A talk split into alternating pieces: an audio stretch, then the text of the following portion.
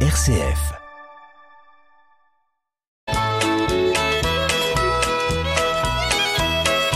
Bonjour à tous, bienvenue dans notre émission Le patrimoine en question. Bonjour Marie-Laure. Bonjour Hubert. Eh bien Marie-Laure, aujourd'hui c'est la première émission de cette année 2024 et ensemble on peut dire à nos auditeurs bonne, Bonne année. année. Bonne année à tous, bonne santé, portez-vous bien, prenez soin de vous et retrouvez-nous sur RCF régulièrement. Bienvenue dans notre émission Le patrimoine en question. Bonjour Marie-Laure. Bonjour Hubert. Eh bien, Marie-Laure, dans notre euh, émission Le patrimoine en question, nous avons des questions et nous avons des auditeurs particulièrement attentifs qui suivent régulièrement ce que nous racontons. Et là, euh, j'en ai la preuve. Parce qu'il y a quelque temps, on a parlé de l'assurance décès, on a parlé de l'assurance vie et on a parlé bien précisément de l'assurance décès, tout le monde s'en souvient. Ce type de contrat dans lequel on accumule des primes, de l'argent donc, et des cotisations pour constituer un capital et faire en sorte que ce capital soit versé pour cause de décès de celui qui a épargné, qui a mis de l'argent de côté dans ce contrat, pour cause de décès au bénéfice de quelqu'un d'autre. Et là, aujourd'hui, euh, la question qui nous est posée, c'est celle-ci. Avec mon épouse, nous avons acheté notre maison il y a cinq ans. Et aujourd'hui, alors que nous sommes âgés l'un et l'autre de moins de 35 ans, on s'aperçoit que l'assurance décès invalidité, la fameuse ADI, souscrite en même temps que les emprunts de notre maison, nous coûte cher.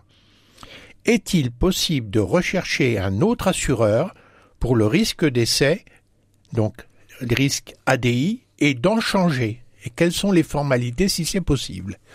Mais voilà une question précise Intéressante.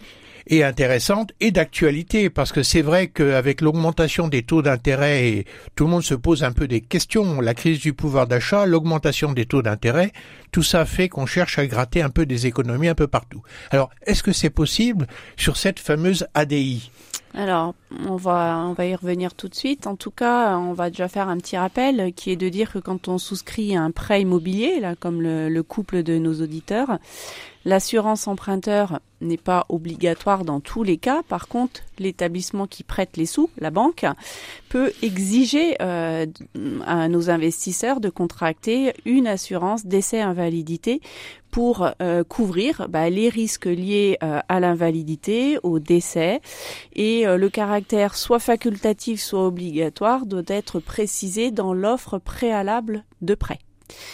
Alors, Euh, euh, ça veut dire qu'on pourrait éventuellement emprunter sans avoir d'ADI. Oui, si c'est pas une condition euh, exigée par la banque. Après, tout dépend euh, du patrimoine des personnes, de leurs revenus.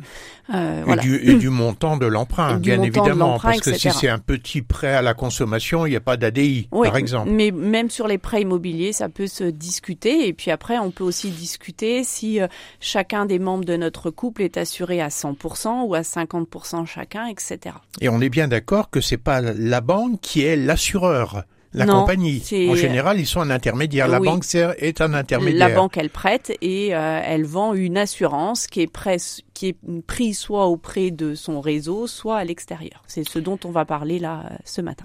D'accord. Donc euh, ça, c'est le principe euh, de base. hein. Oui. Donc on, on emprunte. La banque, pour se garantir du décès de l'emprunteur, propose au euh, à l'emprunteur propose à l'emprunteur une assurance dont elle n'est pas elle-même l'assureur. Et cette assurance est souvent une assurance mutualisée, une assurance de groupe. Tout à fait. Et donc dans cette assurance, on retrouve euh, des risques assurés comme l'incapacité, l'invalidité, la perte totale d'autonomie, le décès. Et puis souvent, on peut aussi rajouter, mais là c'est purement facultatif, une assurance perte d'emploi. Euh, et là, il n'y a pas d'obligation en tant que telle. Et on, il- on conseille également de bien vérifier quand est-ce que ça se déclenche, euh, voir les conditions exactes. Et c'est vrai que le pouvoir de négociation de l'emprunteur, il est quand même assez faible, parce que s'il accepte pas ce que lui propose la banque en termes d'assurance, la banque peut lui dire dans ces conditions, je vous prête pas. Quoi. Exactement. Et surtout aujourd'hui, avec euh, la montée importante des taux d'intérêt et des conditions qui se sont euh, durcies euh, pour obtenir un certain nombre de prêts, que ce soit en matière privée, mais on le voit aussi, nous, au niveau des prêts professionnels qui sont délivrés à nos entreprises. Alors la particularité qu'on avait soulevée dans une émission précédente, c'est que la prime d'assurance qu'on paye pour l'ADI c'est la même pendant toute la durée de l'emprunt. Oui. Elle ne varie pas selon l'importance du capital qui reste à Non. rembourser. Non, tout à fait. Bon, voilà. Donc on a bien posé le tableau. Alors maintenant, est-ce qu'on peut en changer? Alors oui, on peut en changer. Ça a fait l'objet d'un certain nombre de modifications euh, du législateur et la dernière modification date de la loi Lemoine du 28 février euh, 2022 qui a facilité euh, les démarches, qui a essayé de lever un maximum de freins, même si on va voir qu'il en reste encore beaucoup en pratique. Il est possible à euh, des personnes qui ont emprunté, qui ont souscrit une assurance d'essai pour couvrir ce prêt, d'en changer, euh, et cela même dans la première année d'exécution du prêt et du contrat euh, assurance. Donc d'après la loi, la banque ne peut pas interdire de changer d'assurance. Non, Par contre, euh, elle peut euh, traîner les pattes. voilà, on dit. on va voir euh, les contraintes qu'elle va y mettre. Euh, en tout cas, possibilité de résilier à tout moment l'assurance d'essai invalidité associée à son prêt immobilier. Et puis, euh, bah, on va voir quelles sont euh, les conditions pour Alors qu'est-ce- pouvoir. euh, justement, y a-t-il des conditions pour le nouveau contrat que l'emprunteur va proposer à son banquier?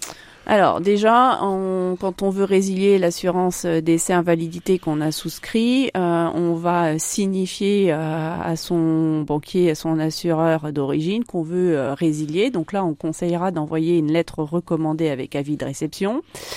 Et à partir de ce moment-là, eh bien, le banquier va peut-être mettre tout en jeu pour essayer de retenir son client assuré chez lui.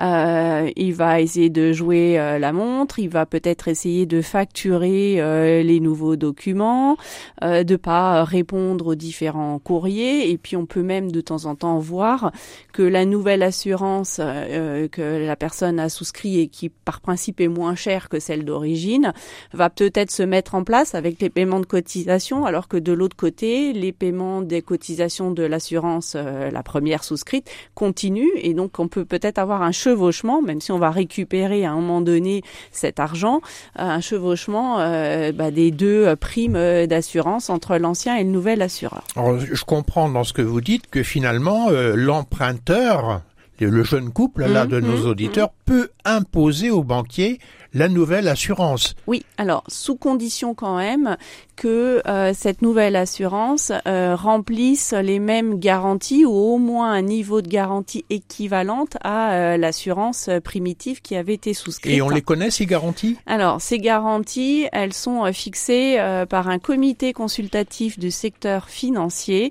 Normalement, il y a 18 critères qui sont définis par ce comité et il faut que la nouvelle assurance remplisse au moins 11 des 18 critères qui sont sur cette Et, et liste-là. c'est le qui est-ce qui juge que les critères sont remplis? Alors, la, la banque à qui... euh, Oui, enfin, d'où les délais qui peuvent être Exactement, très longs et, et- et ça peut traîner des pieds pendant longtemps. Tout à fait. Et le premier, la première réponse de l'organisme bancaire euh, qui a prêté l'argent peut être de dire bah non, je refuse parce que vous ne remplissez pas euh, des garanties équivalentes, etc. Alors après, il y a un certain nombre de choses qui se sont développées euh, dans le Oui, donc milieu je pense qu'il y a assurantiel. des parades, il y a des compagnies d'assurance qui ont dû s'adapter à ça. Exactement, et on en a certaines même qui vont jusqu'à euh, offrir d'emblée les 18 critères qui sont sur cette liste établie par le comité consultatif là que je viens de donner, ce qui fait que si les 18 critères sont sur la liste de la nouvelle assurance, le banquier initial va avoir du mal à dire bah non, vous n'êtes pas conforme puisqu'on les remplit tous. Donc l'astuce, c'est quand même d'aller vers un contrat d'assurance qui remplit les 18 critères Tout à fait. et de l'imposer au banquier pour lui dire, écoutez, euh, euh, moi je remplis tous les critères, donc euh, acceptez que je change d'assurance ADI. Et puis, on peut peut-être aussi conseiller à nos auditeurs, s'ils veulent vraiment euh, changer euh, leur assurance parce qu'elle est euh, trop chère, entre guillemets, par rapport au, au marché, de recourir à des professionnels type courtier en assurance, etc., qui connaissent peut-être un peu les ficelles, entre guillemets, pour changer Donc tout un ça. intermédiaire de plus qui fait sa place Oui. pour ça, quoi, qui c'est le- qu'on appelle le courtier, en assurance, et qui est un courtier, il faut le préciser, un courtier travaille toujours au service du client. Oui, mais de par son contre, client. il faut le payer. Donc, il faut Alors, il aussi faut regard- mesurer ce qu'on va payer au courtier par rapport à l'économie qu'on va faire en trouvant un nouvel, euh, une nouvelle assurance d'essai invalidité. Alors est-ce que ça vaut le coup, Marie-Laure? Alors tout dépend de la situation euh, des personnes. Euh, ça peut valoir le coup, notamment quand on est euh, relativement jeune. On voit des choses pour les gens âgés de moins de 45 ans. Si on est non fumeur, en très bonne santé, souvent le coût de l'assurance de groupe qu'on a au départ va être élevé et on peut trouver des choses moins chères sur le marché. Bien évidemment, il faut aussi regarder, euh, là pour notre couple qui au bout de cinq ans d'emprunt va euh, changer, quelle était sa situation, enfin, qui souhaite changer d'assurance, quelle était sa situation au moment où il a souscrit son ADI et quelle est sa situation aujourd'hui? Bien évidemment, si aujourd'hui, euh, enfin entre le moment où il a souscrit l'assurance initiale et aujourd'hui il est apparu une maladie ou quelque chose, on va plutôt éviter de changer puisque ça coûtera euh, trop cher. Et puis après, dans les assurances de groupe, on a euh, des fois un certain nombre d'exclusions, des risques qui ne sont pas euh, couverts. Par exemple, euh, des sports à risque, des gens qui... Saut en parachute, le ski de compétition, des choses comme ça. Exactement, ou des gens qui voyagent beaucoup, parce que je pense qu'il y a un risque peut-être par rapport à, l'avion. Et eh bien, on peut aussi trouver des contrats spécifiques qui vont couvrir ce type de choses. Mais il y a quand même des économies possibles. Il y a des économies possibles. Est-ce qu'on peut avoir une idée de, de ces économies euh, qui peuvent être réalisées par un jeune couple comme celui de nos auditeurs, en imaginant qu'ils n'ont pas de ces risques que vous venez, vous venez d'évoquer? Moi, j'ai entendu dire que ça pouvait aller jusqu'à 50% moins cher. Oui, tout à fait. On peut euh, trouver des exemples où les gens ont divisé par deux leur coût euh, d'assurance décès invalidité. Bon, et je pense que voilà qui est intéressant. Alors finalement, on se pose la question, pourquoi la banque est-elle réticente?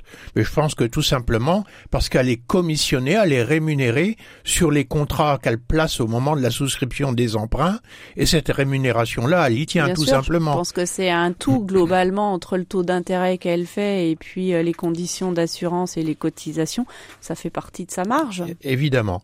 Donc euh, le conseil qu'on peut donner à notre auditeur pour cette sa question c'est de dire qu'il se rapproche peut-être d'un professionnel de la négociation de ce type de contrat qu'on appelle un courtier, et puis qu'il essaie de trouver avec ce courtier le fameux contrat qui remplit les 18 conditions. Tout à fait.